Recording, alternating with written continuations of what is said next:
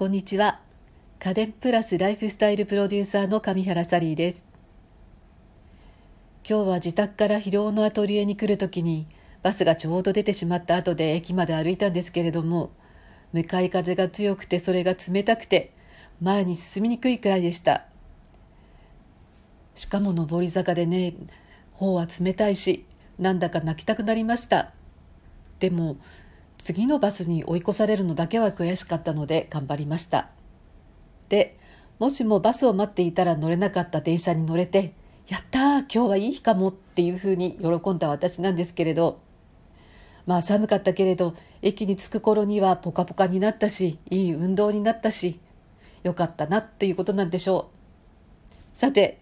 今日は今人気のコードレススティッククリーナーのことをお話ししようと思います。っていうのも春の新生活に向けていろいろな雑誌の取材を受けているところなんですけれど皆さん結局ダイソンですかね？っていうふうにおっしゃるし続いて聞かれるのは結局違いがわからないんですよね？っていうことなんです。それで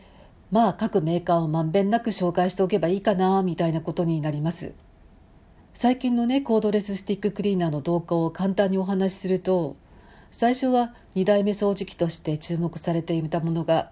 だんだんパワフルで運転時間も長くなって、えそれでもうキャニスターなんかいらないメインの掃除機もコードレススティックの方がいいやっていうふうに皆さんのお掃除の仕方が変化してきたんですよね。となるとどんどん進化し続けるダイソンがやっぱり魅力的に映ります。2018年の春にダイソンサイクロン V10 が登場して最長60分の十分な運転時間で家の隅々まで掃除できます。なんていうことでダイソン史上最高っていうふうに思っていたら1年後にはもう V11 が出てダイソンサイクロン V10 より吸引力が25%もアップしましたなんて言うじゃないですか。しかも液晶ディスプレイが搭載されていてリアルタイムで今どのぐらい掃除が残り時間できるのかっていうのが表示されるようになったりとか運転音も11%前のモデルよりも小さくなりましたなんて言うんですからなんかこの進化ぶりやっぱりダイソンすごいなって思うんですよね。で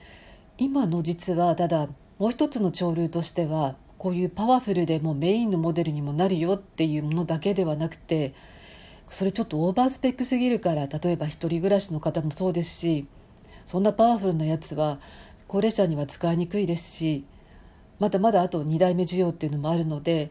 そのパワフルなものとはもう一つ別の潮流としてコンパクトで軽くて取り回しがいいっていうものが、えー、作られるようになってきてるんですね。で実はこの作り方っていうのもダイソーの方も同じことを考えていて昨年の春にえー、V11 が出た後夏の終わりぐらいだったでしょうかね。今度は V8 スリムっていうのが登場しました。この V8 スリムのすごいところはあの軽くてコンパクトっていうもちろんそこもあるんです。あの V8 フラフィーっていうものよりも40%も軽くなってますからそこも素晴らしいんですけれども付属の隙間ノズルがいいんです。これがね透明なバイオレットカラーで先になんと LED がついてるんですね。隙間ノズルを使いたい場所っていうのは狭かったりとか何かの後ろだったりして見えにくいところが多いと思うんですけどそこを隙間ノズルそのものが光って照らしてくれるっていう新しい発想の隙間ノズルなんですがで私はすごくまあこのモデルも気に入ってるし、まあ、男性に男性用だったら V11 あと女性とか高齢者向けには V8 スリムもうこれで決まりだななんていうふうに思ってるんですけれどじゃあダイソー以外ならどれがいいの？ってなるしあと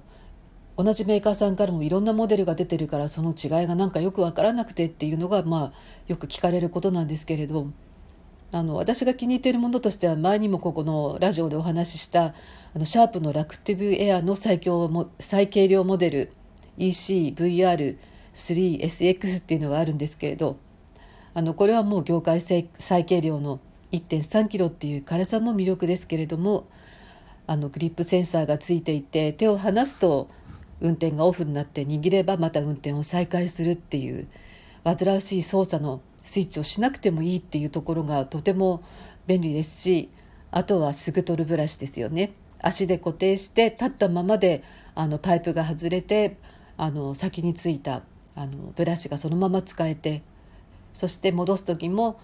えー、ヘッドの上にカチッとはめたらまた普通に使えるっていうようなとてもあの使いやすさの点でも考えられたいい掃除機だなと思ってアトリエでも愛用してます。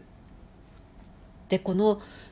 VRSX っていうのは最上位モデルなんですけどバッテリーが2つついているのでスペアがあれば充電のし忘れっていう心配もないですしあとたくさんお掃除したい時にもバッテリー切れっていうこともないのでこの辺りもすごく使いやすいですよね。そしてもう一つ皆さんに聞かれるのがパナソニック今モデルがコードレススティック3つあるんですあのパワフルなモデルのハイパワーモデルもあれば、えー、真ん中のミドルクラスのモデルもそして一番最後に秋に出たのが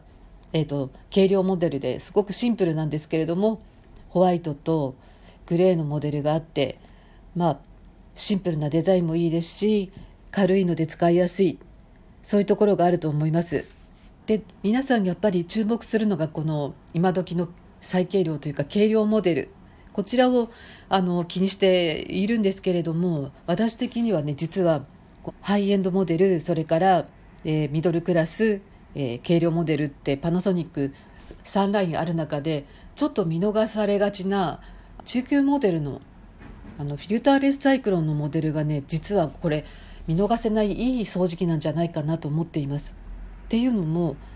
パワフルだし重さ的にもハイエンドモデルよりは少し軽くなっていて何がいいかっていうとこれフィルターレスのサイクロンなんですね。今時のコードレススティッククリーナーで完璧なフリーターレスっていうものはダイソンとあとは東芝のフラグシップモデルの他にはこのパナソニックのこのミドルクラスのモデルしかないです。でフィルターレスって何がいいかっていうと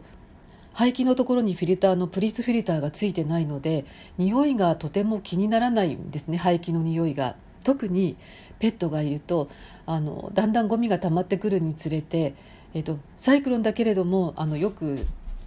紙パックなんかで気になるような独特な匂いがしてくるもんなんです。でこのプリーツフィルター洗えるんだけど洗ってもねペットの匂いは消えないんですね。だからあのなんか匂いが気になるお手入れしてるのに気になるっていう方はペットがいる場合このフィルターレスのものを選んだ方がいいんです。でその場合やっぱりパナソニックの場合はこのミドルクラスのフィルターレスサイクロンを使った型番で言うと MC-SVU53J もしくは 430J っていうものがいいんですけれどもう一つあのヘッドのところもねガバドリノズルっていうのがついているのとあとクイーンセンサーもついています。これはどういうものかっていうともともと産業さんがやっていた壁にあのヘッドの先をつけると先がガバってまさにガバ取りで開いて、え隅のところまでがきれいに横滑りさせるようにしてもゴミがきれいに取れるからそういう点でもあの使い勝手がいいですしクリーンセンサーっていうのはゴミが取れたかどうかっていうのがランプの赤とグリーンの LED で分かるようになってるのでそれの赤でついてる時はまだゴミがありますよそれからグリーンになったらもうきれいになりましたよって目で見てきれいになったかが分かるのできれい好きの方にはとてもいいんじゃないかなと思います。この辺りどういう方に、えーと、どういうモデルをっていうところがちょっとパナソニックさん、えっと、訴求の仕方がうまく伝えられていないのでペットのいる方、えー、それからなるべくこのクリーンな感じで排気とかえー、お掃除のあれでかといってハイスペックモデルはちょっとお高いし難しいという場合はこちらのモデルを選べるといいのかなと思います。今日は、えー、コードレススティッククリーナーの最近の動向と、えー、ダイソンあとシャープの軽いものそれからパナソニックの3モデルのミドルクラスこれいいですよのお話でした。今日はこの辺でお聴きくださってありがとうございました。明日もよろしくお願いします。